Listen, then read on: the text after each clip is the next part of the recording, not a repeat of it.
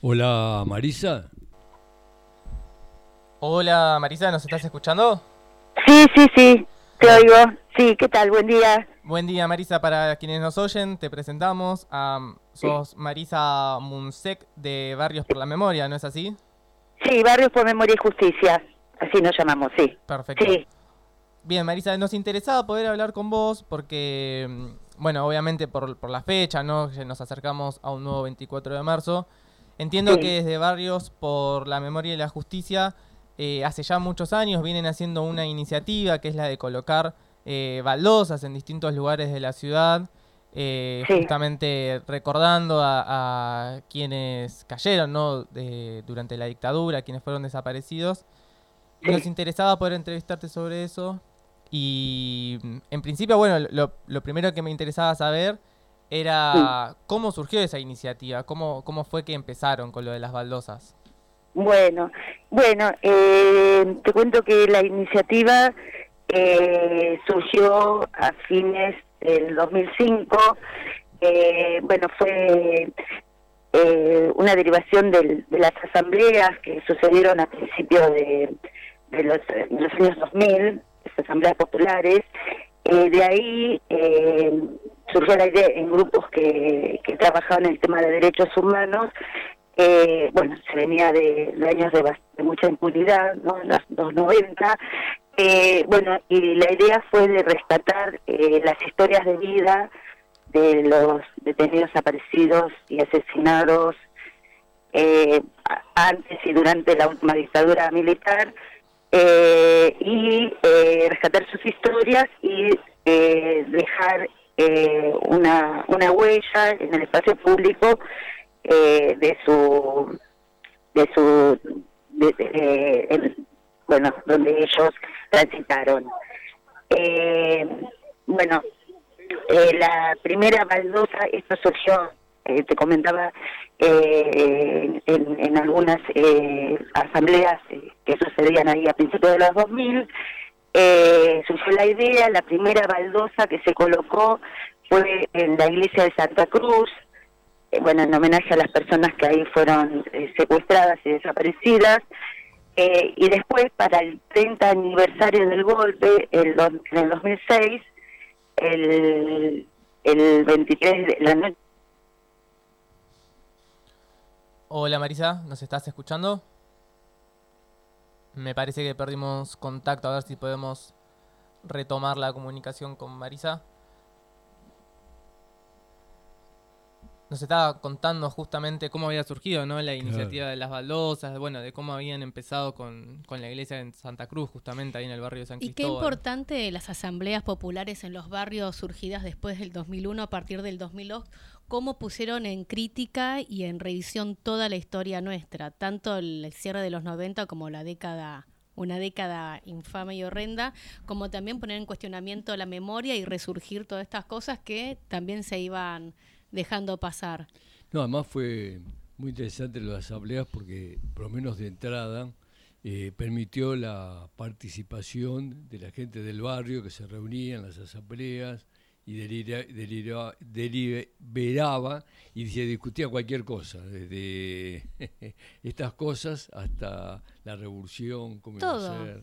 Claro, todo. aparte no, pero lo importante es que tomaban el barrio en sus manos, tanto la salud, que se conseguían cosas para los hospitales, las memorias, la comida, los lugares de, necesarios para comederos, merenderos. La verdad que sí, no es continúa al día, o sea, y ese germen que, que, surgió después del 2001, al día de hoy lo seguimos viviendo con esto en la memoria. A ver si podemos retomar el contacto con Marisa. ¿Nos estás escuchando? Sí, sí, sí. Ahí sí, los oigo.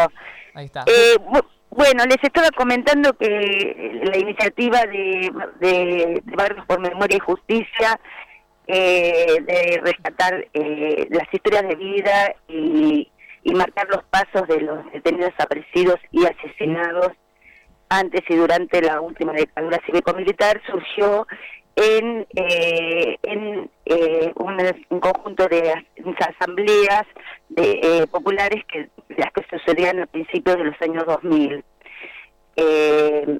bueno, les comentaba que la primera la primera baldosa que se colocó eh, fue en la iglesia de Santa Cruz eh, para el, el, 10 de diciembre bueno del, del 2005 eh, en, en, homenaje a las personas que ahí fueron secuestradas y asesinadas. Y eh, después para el 30 aniversario del golpe en la noche anterior al 24 de marzo del 2006 ya se salió de un conjunto de barrios a pegar unos unos, unos señalamientos, unos plásticos en las veredas, eh, donde eh, eh, después iban a ser colocadas las baldosas. ¿Hola? Sí, sí, te escuchamos. Sí, sí, se oye. Ah, bueno, bueno.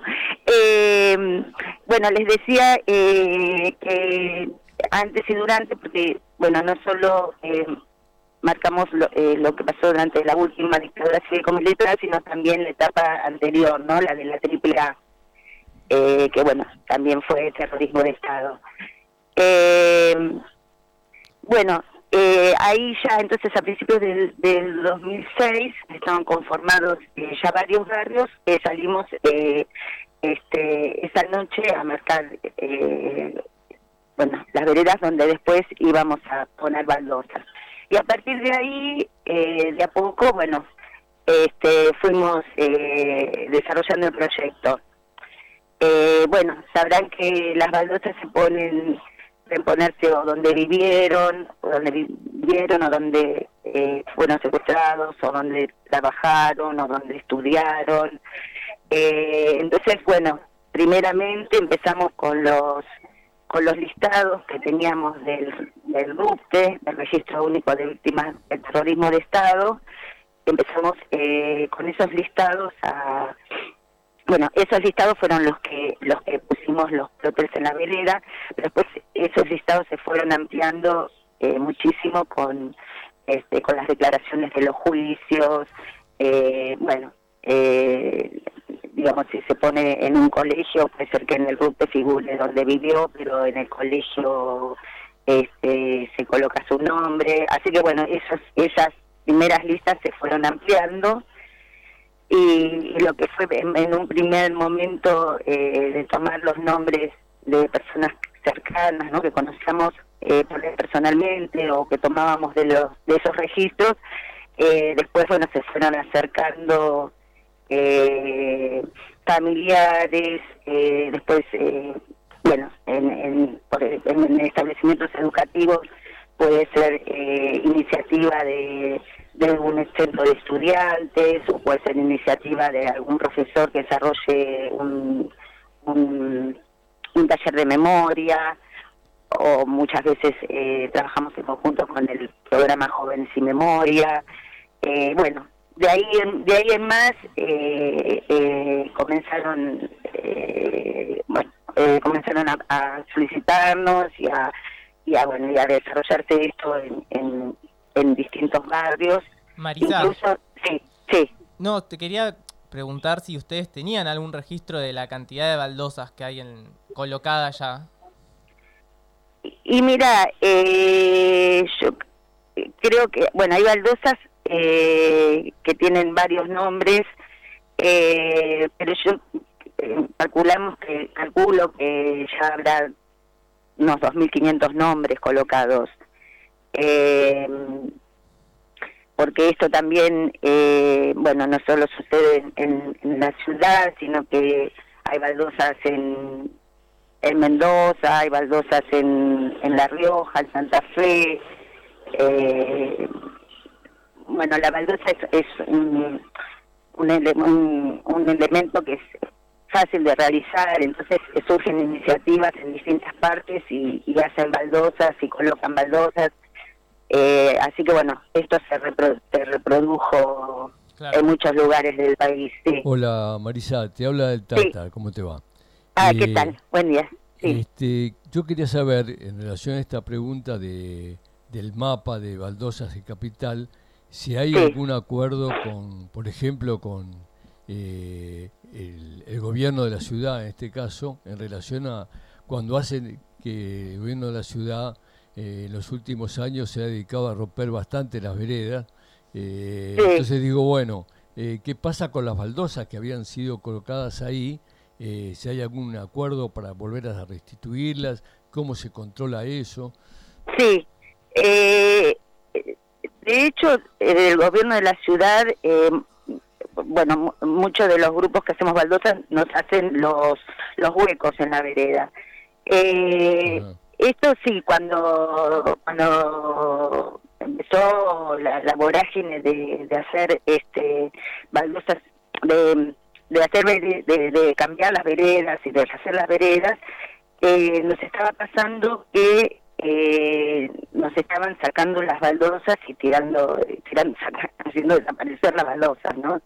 Eh, entonces, al mismo tiempo, resulta que del gobierno de la ciudad hicieron este, un mapa de la memoria en el cual resulta que eh, consignaban baldosas que ellos mismos nos habían sacado al reserva la vereda.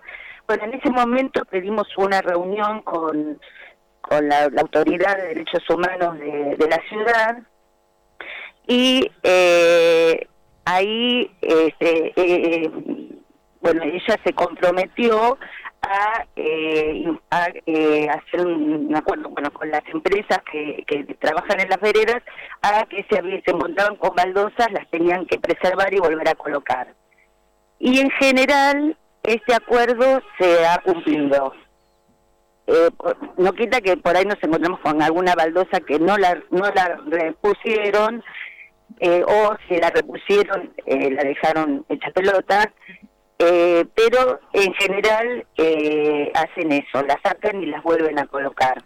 Pues sabés que, sí. que hace poco este, un compañero, un eh, delegado del hospital francés, que ahora es PAMI, me comentó que dentro de la zona que él transita y que trabaja, la Avenida Independencia, hay una baldosa que era de, homenajeaba y recordaba a Eugenio Cavib, militante del PCR que fue desaparecido eh, en época de la dictadura y que eh, había pasado por ahí, se encontró que estaban reparando la, la vereda, la estaban rompiendo, y se preocupó porque él sabía que estaba esa baldosa, así que este, empezó a averiguar y bueno, y un vecino que tiene un negocio enfrente le dijo que él había guardado la baldosa. Ah, ¿ves que pasan esas cosas? Guardó la baldosa para que eh, cuando volvieran a, rehacer la vereda, la colocaran exactamente en el sitio que corresponde.